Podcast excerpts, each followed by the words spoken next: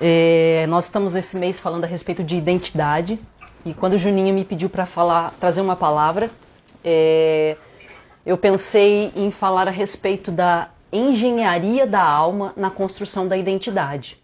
Por que engenharia? Porque eu, eu acredito que é um processo onde nós temos que desconstruir algumas coisas que estão na nossa mente, que foram introduzidas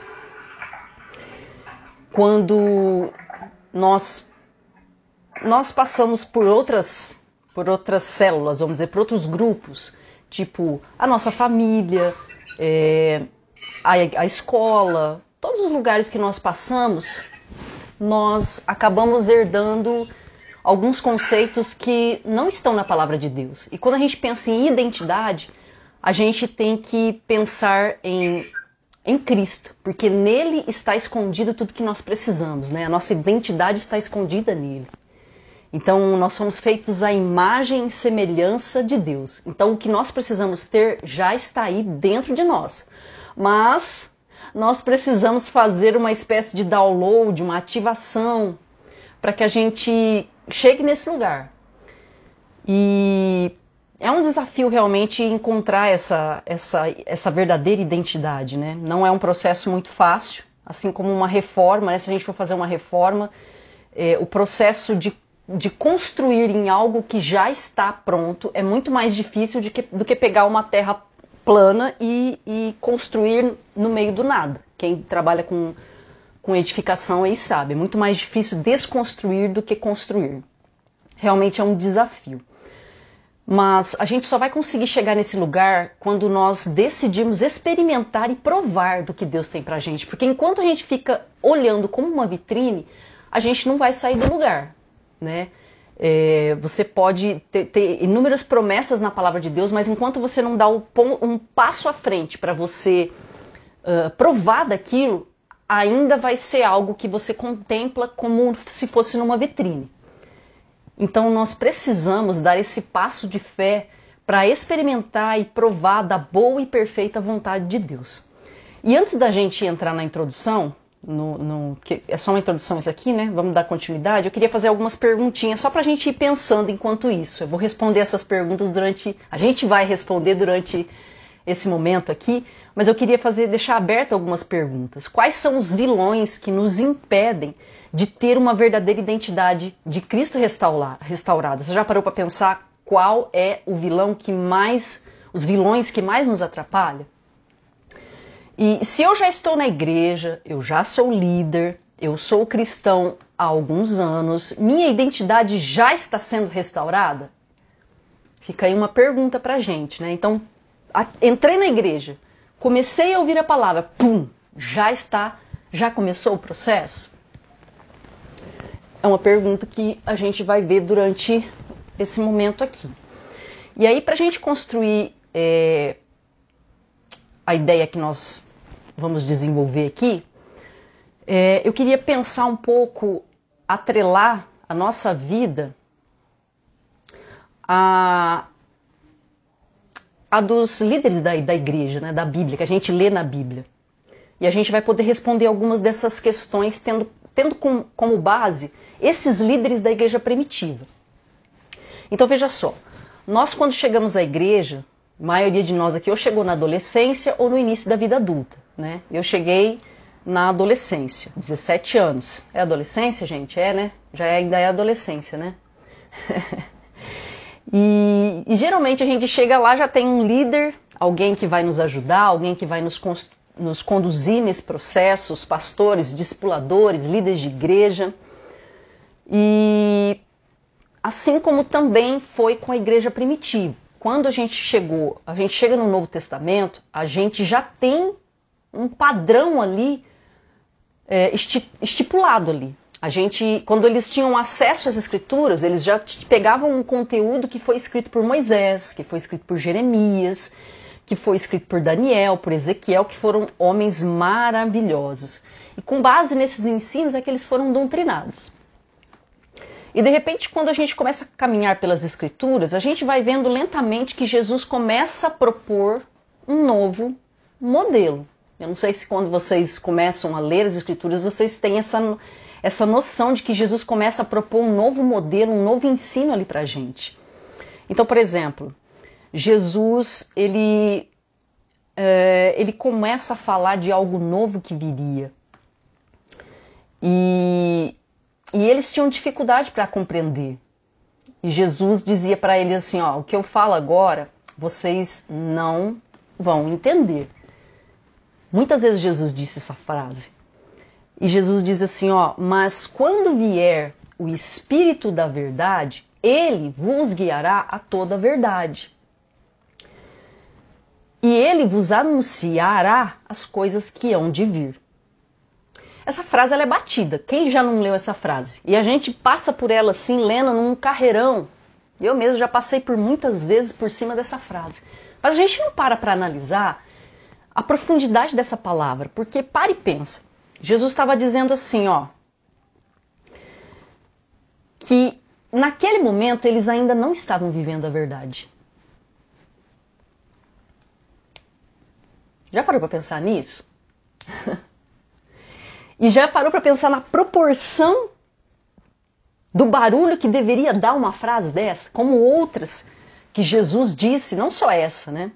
Então, quando Jesus deu essa declaração, ele estava dizendo assim para eles, assim, ó, e vem um tempo aí que vocês vão viver, que vai ser um novo de Deus, onde vocês vão ter que deixar o novo para trás para viver o velho.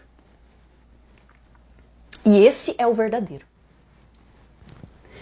Agora pare e pensa, gente, na profundidade. É como se o Juninho, vamos, vamos supor, o Juninho chega, assume a nação jovem e vira para a nação jovem e fala assim: nação jovem, ó, vai vir a verdade aí.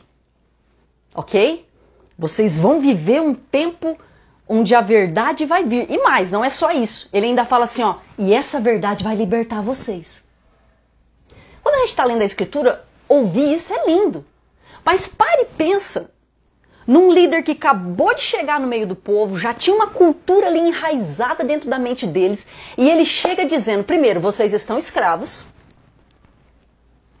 ainda não estão vivendo a verdade, e vem vindo mudança aí pela frente. é fácil dizer isso e ouvir isso. Aí nós, os discípulos, que estávamos antes do Juninho chegar, Fica como? Fica como? A gente passa por cima desse texto, a gente não faz essa análise, mas é exatamente isso que estava acontecendo. Essa foi uma das declarações que Jesus disse e que isso mexia muito com a estrutura deles. Porque eles acreditavam muito que eles tinham aprendido coisas preciosas e tinham mesmo. Não estamos colocando em xeque nada do que foi ensinado. Mas Jesus está dizendo que essa não era a verdade. E essa declaração não caía nada bem nos ouvidos dos PHDs da lei, dos fariseus, pois eles defendiam exatamente aquele ensino, que era a lei de Moisés, né? E com muita veemência. Então, como que ousa alguém chegar e agora falar que tem outra verdade vindo aí? E teve um desses, desses PHDs aí, dos doutores da lei, um deles ele teve coragem. Não foi assim tanta coragem, porque ele foi no meio da noite, mas ele foi. Ele foi no meio da noite perguntar para Jesus que negócio é esse de verdade que vinha vindo. Que negócio é esse? Porque até agora nós aprendemos que tinha que obedecer os mandamentos. E que negócio é esse que agora é eu a verdade virá e, e eu tenho que seguir agora um espírito? Okay, como assim? Eu quero entender isso daí. E aí Jesus chega, que foi no caso Nicodemos, ele chega para Jesus e fala: "Olha, eu quero entender melhor sobre isso". E Jesus confunde mais a cabeça dele, falou: "Olha, é o seguinte, é simples. É muito simples. Vocês vão ter que nascer de novo". Aí eu fico pensando: "Meu Deus, mas peraí, a gente tá escravo, não tem a verdade, ainda tem que nascer de novo, mas como assim?" como assim tem que nascer de novo? É, você tem que nascer da água e do espírito. Eu fico imaginando Nicodemo, mas peraí, não era um mandamento? Era um mandamento, era para obedecer o mandamento, era para te amar, e, e agora tem, tem um negócio de espírito e tem, tem água no meio, mas como assim? deu um nó realmente na cabeça deles. Se coloca no lugar. Imagina que fosse o Juninho chegando e falando o seguinte: seguinte, vamos ter mudanças. Bem-vindo à verdade aí. Gente, vamos ser sinceros. Vamos ser sinceros que seria muito difícil acreditar nessa mensagem. Por mais que, que ele fosse cuticute, por mais que Jesus era, né? Vamos combinar que estava sendo muito difícil porque eles tinham que desconstruir toda uma mentalidade que foi construída ao longo do tempo. Não foi fácil ouvir esse discurso, especialmente para os fariseus, né? Foi muito difícil. E Jesus então começa a falar a respeito desse novo tempo, e esse novo tempo que ele vinha para anunciar é o tempo da graça, onde as pessoas seriam guiadas pelo Espírito Santo de Deus e não mais por obedecer às regras. Não que eles deixariam de cumprir as regras. É que agora a motivação do coração viria por causa do espírito e não mais por querer a todo custo obedecer aquilo. Mas mesmo assim era muito difícil para eles entender isso. E Jesus deixou muita evidência de que isso aconteceria. E, como de fato tudo se cumpriu, e quando foi a inauguração desse novo tempo? Quando? Quando que foi lançado? Quando que deu o start desse novo tempo? Então, o start desse novo tempo, ele vai começar em Atos 2. Aliás, com a crucificação de Jesus e play, apertou o botão do play ali em Atos 2, quando o Espírito desce. Porque é o Espírito que ia guiar eles a toda verdade. Aquele tempo tão anunciado para Jesus, olha, eu falo agora por parábolas, vocês não estão entendendo, mas ó, daqui a pouco vocês vão entender. Sempre jogando no futuro, sempre no futuro. E aí eu ficava, eu, eu, imagino que eles deviam também ficar pensando assim, cara, mas e Daniel? E, e Jeremias? Cara, eles eram fantásticos, como assim? Tá desprezando esses caras? Não, não estamos desprezando eles. Mas quando chega em Atos 2, eles começam a entender tudo ou começam a entender o que Jesus queria dizer. E aí eu queria perguntar para vocês: se começou em Atos 2 o, modelo do novo que Jesus disse que viria, vocês já pararam para prestar, para pensar quantas páginas nós temos antes de Atos e quantas páginas nós temos depois de Atos? Eu tive essa curiosidade. Eu não sou muito dos números, né? Aliás, eu sou de fugir dos números, mas eu tive essa curiosidade. Eu catei uma Bíblia aqui e fiz essa contagem. Então nós temos, peguei uma Bíblia bem especial aqui, que ela é, é aspiral, então ela fica bem grossa mesmo, ó. Nós temos 829 folhas antes de Atos 2. Olha quantas? São muitas, hein? E nós temos 116 apenas depois de Atos. Quantos livros a gente tem antes de Atos 2? Nós temos 43 livros e longas páginas.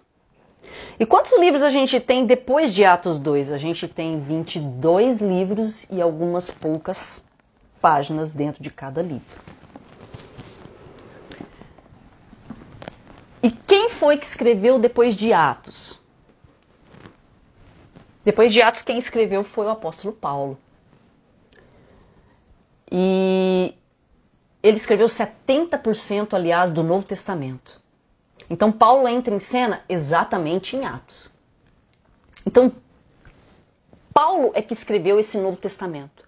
Então, esse ensino que Jesus falou que viria, e ele fala que era um mistério, quem descobriu esse mistério e falou para nós do mistério? A partir de Atos com Paulo.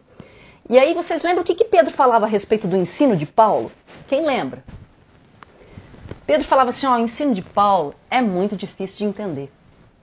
Os indoutos e uns instáveis ou fracos na fé distorcem o que ele, o que ele, o que ele diz. Agora eu te pergunto: é, no Brasil a gente sabe que a nossa cultura para leitura é muito, é muito fraca. A gente não tem o hábito de ler, né? Marcela, se estiver aí, pode saber melhor porque ela está no meio da educação aí. É muito, a gente não tem o hábito de ler. E ler a Bíblia dentro da igreja? A gente tem poucas pessoas que lê a Bíblia. E do universo que lê a Bíblia, quantas pessoas se dispuseram a ler Paulo que o próprio Pedro, que andou com Jesus, que ouviu boa parte disso, disse: é difícil. Hum, mas eu quero dizer para vocês, a cereja do bolo tá ali. A cereja do bolo tá ali. Foi ele que escreveu acerca da nossa nova identidade. Eu não sei se vocês um dia pararam para fazer essa análise. Eu estou indo bem devagar para não para a gente não bugar. E se piscar perde. Paulo escreveu acerca da nossa nova identidade. Foi ele quem foi para ele que Jesus revelou quando ele estava no deserto da Arábia, muito provavelmente. Deus revelou esse mistério para Paulo. E, e por que para Paulo? Não sei, não sei por que para Paulo. O fato é que, embora tenha sido inaugurado em Atos, Pedro teve dificuldade para entender esse, esse novo. Tanto é que, mesmo depois de Jesus ressurreto, ele teve que voltar para falar para Pedro: Pedro, mudou o tempo. Mudou o tempo. Você precisa mudar a sua mente. Karina, quando foi isso? Atos 10. Nós vamos chegar lá. Mas é tão importante realmente isso de, de essa mudança, sim, é muito importante. Só para você entender mais ou menos por que, que é importante. A mesma coisa de você hoje, amanhã você levanta e vai a um supermercado comprar qualquer coisa sem máscara. Aí você chega lá na porta e fala assim, você vai, vai ser barrado, óbvio. Aí você fala assim pro cara: Não, como assim? Eu vim aqui em 2017, 2018, 2019, comprei aqui, pode olhar aí, tem meu cadastro. Eu quero entrar. vai adiantar? Não. Não vai adiantar, você não vai comprar. Sabe por quê? Porque os tempos mudaram. O que você fazia, não, mas eu tenho foto de que eu vim aqui, eu tenho vídeo. Tudo bem, querida, não estou duvidando que você veio aqui em 2017, 2018, 2019. Mas a regra mudou. E é isso que Jesus estava querendo explicar para Pedro e que Paulo veio explicar com mais detalhes. Esse mistério. Mudou o tempo, mudou a dispensação. E se você nessa, nessa dispensação é, é o modo como a gente dirige, administra algo. Quando mudou a dispensação e você quer se mover do outro jeito no jeito novo, não funciona. Não funciona mais, acabou, caducou essa lei. Ela foi boa? Foi. Ela teve utilidade? Teve, e ela tem até hoje. Mas agora é um novo modelo. E Pedro não entendeu isso. Ele não entendeu porque em Atos 10, mesmo que ele inaugurou a igreja, foi ele que fez obras maravilhosas, mas quando chega em Atos 10, Jesus teve que aparecer para ele no terraço para falar: Pedro, tá vendo esses animais aqui? Mata e come. E Jesus estava comparando aqueles animaizinhos que no Antigo Testamento havia uma lei que não podia comer. Jesus disse assim para ele: mata e come. Ele falou: não mato, não come. Mata e come, Pedro. Não mato, não como. Três vezes Jesus falou e ele negou três vezes. Três vezes. E Jesus estava querendo dizer para ele assim: Eu quero que você passe a aceitar as pessoas. Eu quero que você passe a aceitar todos os tipos de pessoa. Mas Pedro não conseguia entender. E o Senhor some da presença dele, mas de repente o Espírito Santo vem e diz para ele: Pedro, é o seguinte, vem vindo três homens aí e eu quero que você acompanhe eles. O Espírito Santo vem e ensina para ele. Exatamente como Jesus tinha falado. Ó, oh, quando o Espírito vier, ele te guiará a toda a verdade. E Pedro recebe aqueles homens e vai com eles. Eles já conhecem essa história de cor e salteado. O fato é que, quando Pedro chega lá na casa de Cornélio, que foi quem ele foi visitar, porque Cornélio recebeu a visitação do próprio Deus e Cornélio não era cristão, ele era romano, cidadão romano, ele era uma autoridade romana. Ele chega para Cornélio e primeira coisa que ele faz, em primeiro lugar, não era nem para eu estar aqui ok? Só tô aqui porque aconteceu isso, isso e isso. E de repente ele começa a falar do que aconteceu a partir, é, a partir de Atos 2. E antes que ele concluísse, o Espírito Santo foi derramado sobre a vida dos nossos amigos romanos. Peraí, mas Paulo pregou arrependimento? Peraí, mas Paulo, mas Pedro pregou arrependimento? Mas peraí, não, queridos, não deu tempo de nada. Simplesmente caiu o Espírito sobre eles. E depois Pedro ainda teve que voltar, depois de tudo acontecido, batizou os caras, não teve outro jeito. Falei, como é que nós vamos negar água? Como que nós vamos agora negar água para aqueles que já receberam o mais importante, o mais precioso que é o Espírito Santo? Não tem como. e aí Pedrão teve que explicar depois para os líderes da igreja que negócio foi aquele. Teve que explicar. Por quê? Porque a própria nova igreja não estava, não tinha mudado a mente deles. A dispensação mudou, estamos no tempo da graça, mas a mentalidade ainda não tinha sido renovada. A forma ainda era retrógrada, antiga. E Pedro precisa explicar o que, que ele foi fazer na casa de Cornélio, que onde já se viu comer, beber com gente estranha, gentios. E Pedro teve que explicar o seguinte: eu, nem, eu, eu, vejo Pedro ali falando, gente, eu nem queria. Não fui eu que fiz, foi o próprio Espírito que, que, que foi, não fui eu não. Não teve jeito, não teve. Então, não tinha mais como segurar. E nós estamos falando dos líderes da igreja. Ele teve que ir no, no, no sinédrio, sei lá onde que era o concílio, e teve que explicar aquela atitude para eles. E Pedro caminhou ainda no começo com muita dificuldade. Tanto é que lá em Gálatas, Paulo teve que corrigir o comportamento de Pedro, porque Pedro já estava dando uma escorregada de novo. Ele tinha uma certa dificuldade. E por que eu estou apontando isso para denegrir Pedro? Não, queridos. Porque eu quero, quero dizer para mim, para você, que pode ser que a gente está perdido no meio desse caminho. Sabe qual caminho? Essa trincheira aí, ó. Eu saí do mundo, aí eu vim para Cristo. Tô achando que tô. De repente eu me perco nessa trincheira da religiosidade, dessa mente que não que não foi renovada.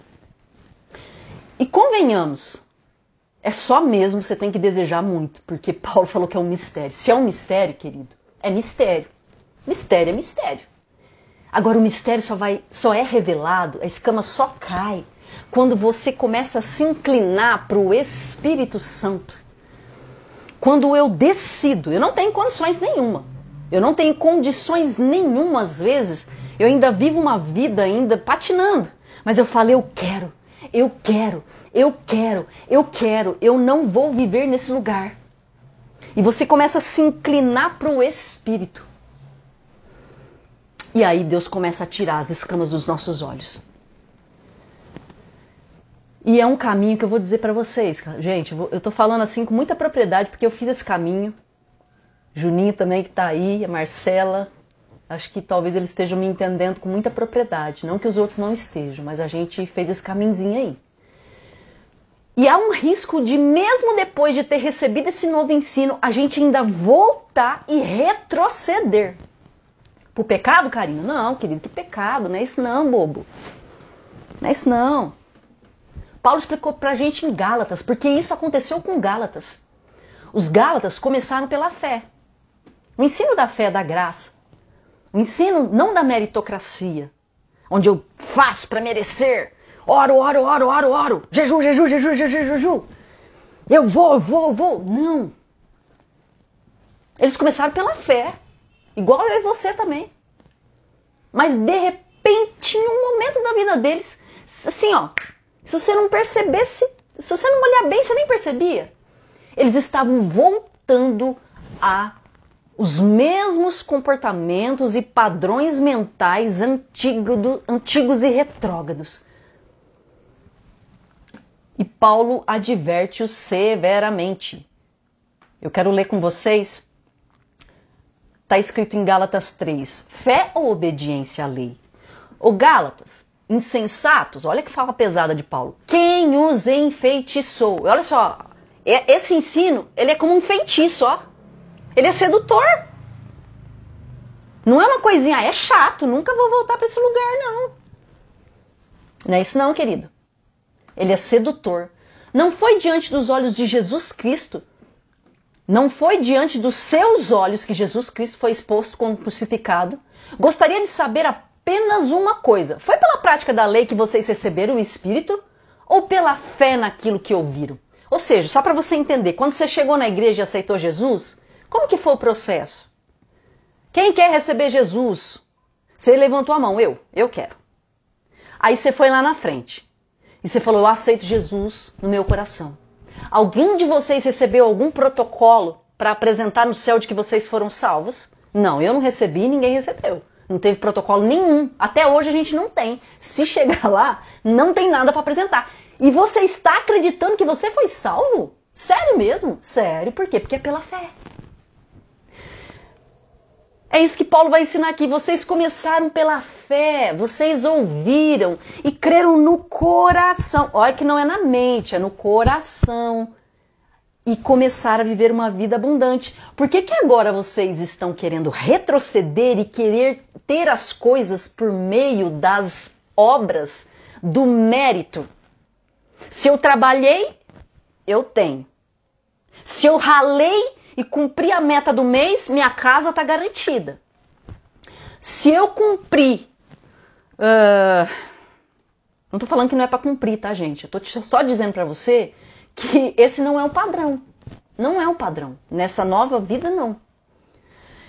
E Paulo começa a discorrer se a salvação, que é o bem mais precioso, mais precioso que qualquer meta que você tenha que bater aí, gente, se a salvação veio por ouvir e crer no coração e se mover a partir de algo que eu ouvi e criei no coração, por que que agora eu quero me certificar? Por que que agora eu preciso ver?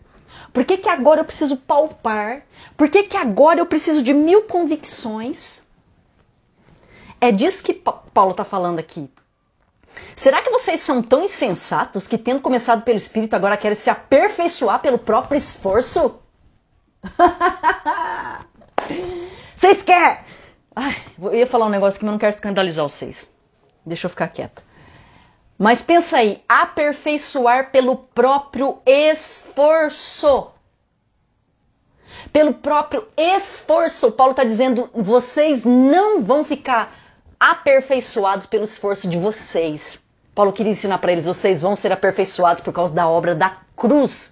Porque vocês, andando com aquele que é perfeito, vocês vão se tornar perfeitos. Não tente fazer com as suas mãos. E ele continua. Será que foi inútil sofrer tantas coisas? Será que foi inútil? Aquele que dá o seu espírito e opera milagres entre vocês realiza essas coisas pela prática da lei? Ou pela fé com a qual receberam pela palavra? Então veja só o novo modelo. Eu acredito numa palavra e eu começo a andar em cima dessa palavra. E não por guardar nenhum tipo de mandamento. Não é isso que me garante tudo de melhor que eu posso ter. Tá aqui. Considere um exemplo de Abraão. E aí ele põe Abraão na parada, porque é o pai, pai da fé. Embora Abraão estava lá no Antigo Testamento, mas ele colocou o coração dele numa esperança. É por isso que esses homens do Antigo Testamento são tão maravilhosos, porque eles não viram a inauguração da obra pronta, consumada na cruz, mas eles acreditaram pela fé mesmo sem ter visto. O que, que Deus queria ensinar pra gente com o pai da fé, queridos? Para de querer ver. Se você quer entrar na nova identidade, nas heranças que eu tenho para você, você vai ter que acreditar pela fé. E não importa se vai passar 10, 20, você precisa acreditar. E pode ser que mil anos vai ser igual um dia. E vice-versa. E aí ele cita Abraão, o cara que era trapaceiro, pôs a mulher na reta para poder se sair bem na fita. O cara tinha uma série de desvio de comportamento, foi melhorar lá no final. Lá no final, aí tava dando até o filho para poder. Mas ele nem sempre foi assim. E Jesus foi aprimorando ele conforme ele foi caminhando. Deus, conforme ele foi caminhando com Deus. E ele cita Abraão. E ele diz assim: Prevendo a Escritura que Deus justificaria os gentios pela fé, anunciou primeiro as boas novas a Abraão. Por meio de você, todas as nações serão abençoadas. Queridos, você faz parte dessa nação? É pela fé. Você faz parte? Assim, os que são da fé são abençoados com Abraão, o homem de fé. Já os que se apoiam na prática da lei estão debaixo de maldição, pois está escrito: Maldito todo aquele que não persistir em praticar todas as obras escritas, que persistirem que não persistir em praticar todas as obras escritas no livro da lei. É evidente que diante de Deus ninguém é justificado pela lei, pois o justo viverá pela fé. Como que está a nossa fé? Uma das, uma das características de alguém que entendeu essa nuance, essa, esse novo modelo que Jesus vem ensinar, ele está vivendo por fé. A resposta para aquilo, para os problemas da vida dele, ele dá com fé. Eu não estou dizendo que nós não vamos ter dificuldades. Eu estou dizendo que a tua primeira opção é o caminho da fé. Não estou dizendo que nós não vamos ter dificuldades para estar nesse caminho, mas a nossa resposta é a fé. Eu não vou ler os livros, mas Romanos fala muito bem que tipo de fé é essa. Ele fala assim, Romanos 3, 4, trabalhador é digno do seu salário. Mas aquele que não trabalha, porém crê, a fé lhe é acreditada como justiça. Então ele está ensinando para a gente que não é pela força do braço que nós vamos chegar nesse lugar, mas é pela fé. É uma fé onde essa fé ela é baseada no que Cristo fez por nós na cruz e não no que eu posso fazer para merecer. Essa fé, esse novo jeito de viver, essa nova identidade, ela foi anunciada pelos profetas lá atrás. Ezequiel falou a respeito desse novo tempo, onde ele disse que, uh, onde fala a respeito do, do, do corpo, alma e espírito, ele vai falar a respeito do tabernáculo e ele fala que no Santíssimo Lugar, nesse lugar que é o lugar onde a gente se relaciona com o Espírito, nesse lugar, quando nós íamos entrar para oferecer algo ali, o sumo sacerdote não tinha que usar uma roupa especial, porque nesse lugar não podia ter suor. ele estava apontando para o que viria lá na frente. Porque quando nós entendemos esse caminho, não nunca vai ser pela força do teu braço, porque se for pela força do teu braço, então não é mérito de Jesus, é mérito teu. E a honra e a glória sempre vai ser dele. E isso é pela fé.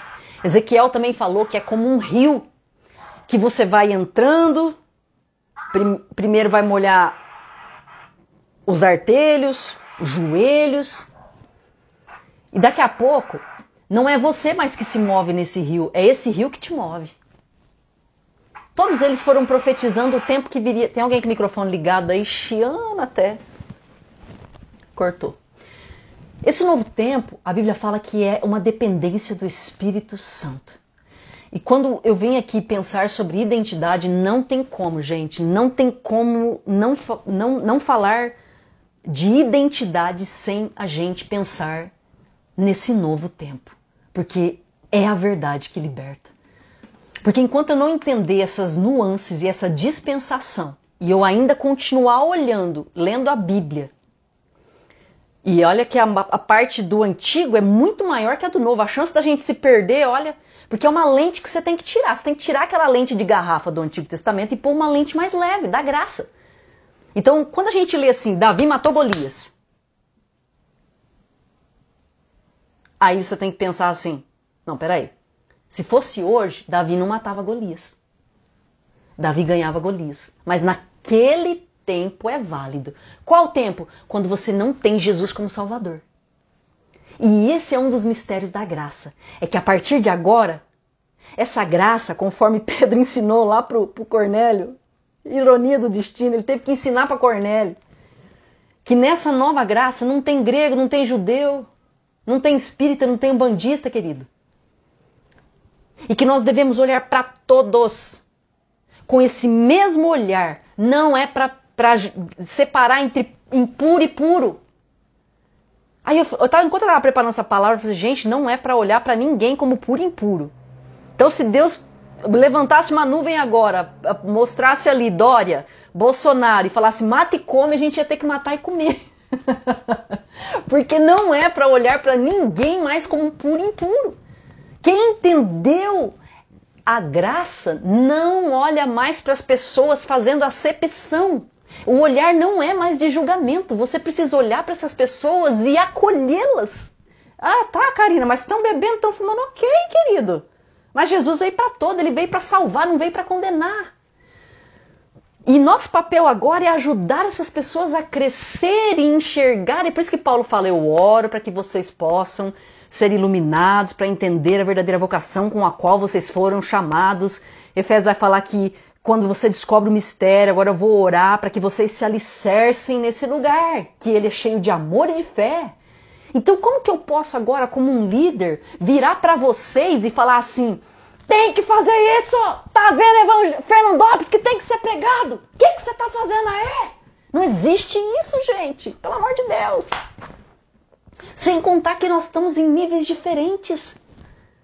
Pelo amor de Deus, não me faça isso. Eu fazia isso em tempos passados. Porque a revelação, se você teve alguma revelação, se você conseguiu ter alguma revelação nessa noite ou algum outro dia, querido, você tem que clamar por misericórdia. Graças a Deus que eu tive essa revelação e não se tornar uma pessoa soberba e agora julgar os outros para que ele entenda uma coisa que você foi, que caiu no teu coração por revelação. Então note que você se torna uma pessoa humilde, você baixa a bola. A nosso, nosso discurso muda. Eu, sinceramente, eu não consigo entender uma pregação sobre graça, onde as pessoas vão lá para frente e falam assim: essa graça tá tudo errado, a graça de vocês é hipergraça, é não sei o quê. Queridos, quem teve essa revelação teve pela graça. Quando você quer que o outro, agora, você acha que foi por meio dos seus estudos? Você acha que é porque você tem mais tempo que os outros? Eu achava isso, por isso que eu posso falar com propriedade. Porque eu achava que eu tinha mais tempo de jejum, eu tinha mais tempo de leitura, eu li a Bíblia 50 mil vezes, eu li a Bíblia em 10 dias, eu li em 20 dias, eu fazia jejum de zilhões de dias. Eu tenho propriedade para falar e você que não sabe nada. Eu posso falar disso, porque eu fui essa pessoa. Mas quando eu entendi essa dispensação da graça, o meu olhar mudou. E agora eu olho para as pessoas e falo: Primeiro respiro, porque eu não estou falando que é fácil às vezes ver as pessoas andando na contramão, mas eu falo, Senhor, primeira coisa, eu te agradeço porque o Senhor abriu os meus olhos. Agora me dá capacidade para falar em amor para essas pessoas. Quem sabe eu consigo apresentar o teu evangelho de graça e de amor. Quem sabe? Quem sabe? E todos nós que entendemos isso por revelação, querido, que Paulo diz que nem olhos viram, nem ouvidos ouviram, mas foi revelado para todos aqueles que o amam. E que todos aqueles que tiveram essa revelação agora são chamados ao ministério da graça, de apresentar as boas novas. E é com amor, e é pela fé. E é por isso que muitas vezes a gente geme com dores de parto. Por quê? Porque realmente Jesus é, é um parto ficar esperando a pessoa ali abrir os olhos. É um parto. É um parto, porque você vai ficar ali, ó, orando, intercedendo. Vai fazendo perguntas para ela até ela enxergar com os olhos dela. Não é para você vomitar igual eu fazia.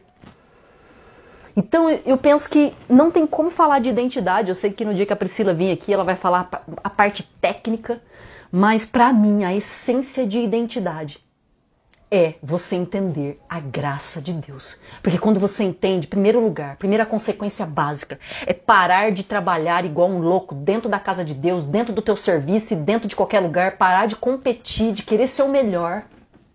Sabe por quê, querida? Porque se você entendeu que é pela fé que você é filho de Abraão, você bem bem bem exagerado agora. Faz assim, ó.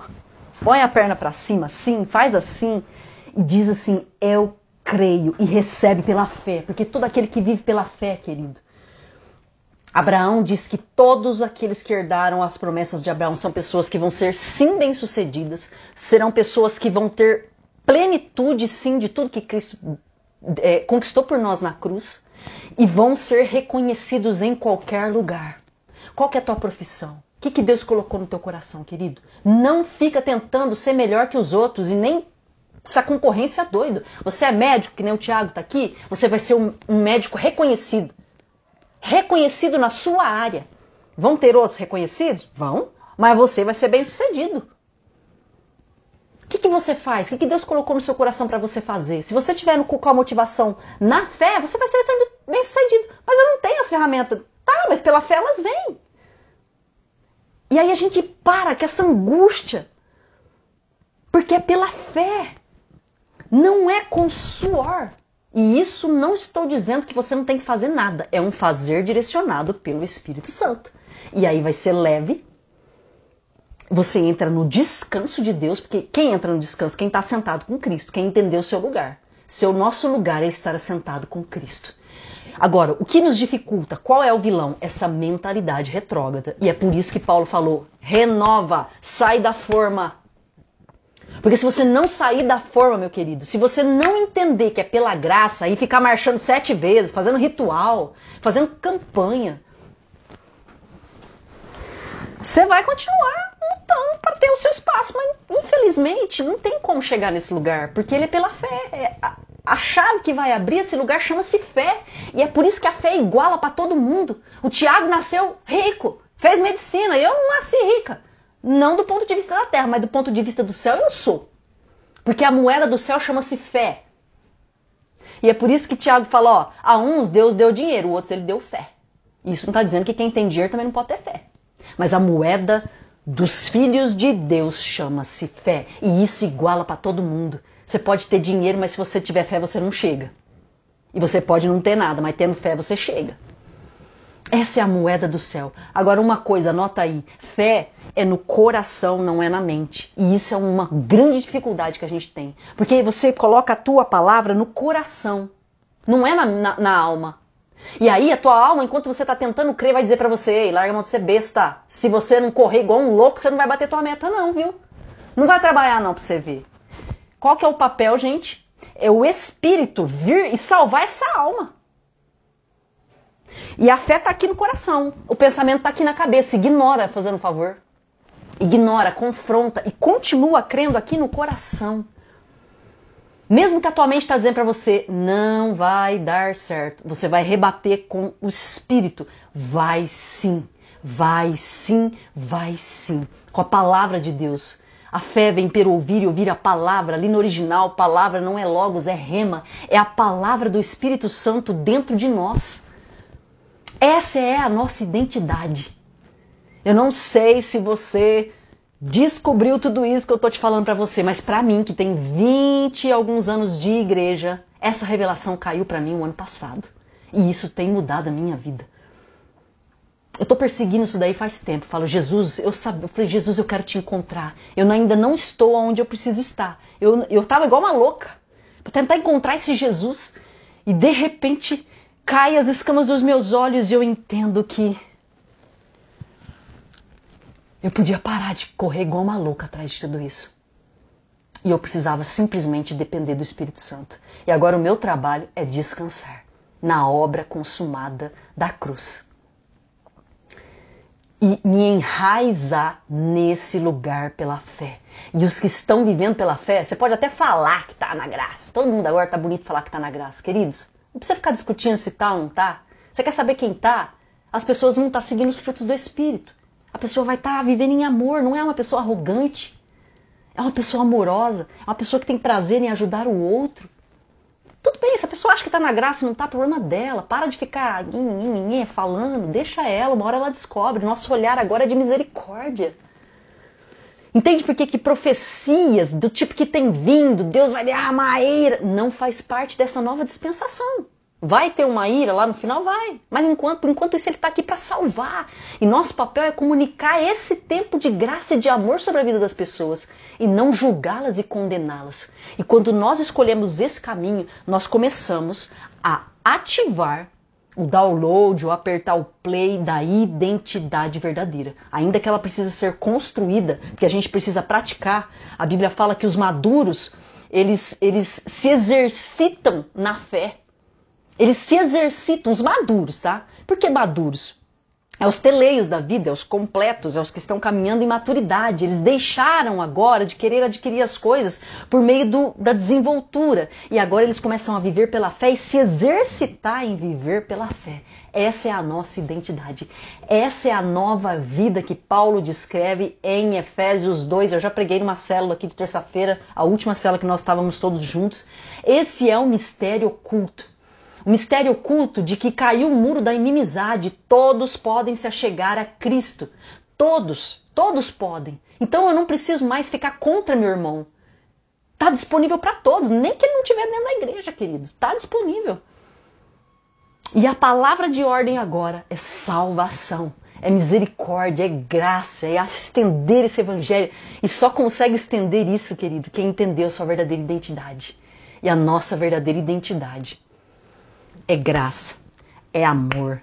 Nós somos ricos. Nós temos sim a plenitude de tudo que Deus tem pra gente. Mas é pela fé. É pela fé. E nós vamos precisar todo dia, diariamente, desconstruir os sofismas na mente. É, mentalidades viciadas que nós temos. E nós já discutimos a respeito disso aqui. Já dei vários exemplos. Deus falou: é isso que você tem que fazer. E aí eu preciso ter tudo que eu preciso para fazer aquilo, senão eu não faço. Não, Jesus falou: não, não é isso. Você não está fazendo porque você não entendeu para que, que eu te chamei. Porque a hora que você entender, as coisas vêm. Isso para mim é identidade. Isso tem mudado minha vida. Eu estou me redescobrindo, queridos. Eu estou me redescobrindo. E a minha luta tem sido para pôr essas muralhas, essas fortalezas, que Paulo chamou de fortalezas instaladas na mente, para baixo. Por isso que eu chamei esse, esse momento de engenharia da alma, porque é um processo de você desconstruir e construir novamente. Desconstruir o velho e construir o novo. Uma nova identidade, uma nova mentalidade que é guiado pelo Espírito e não pelas obras da carne.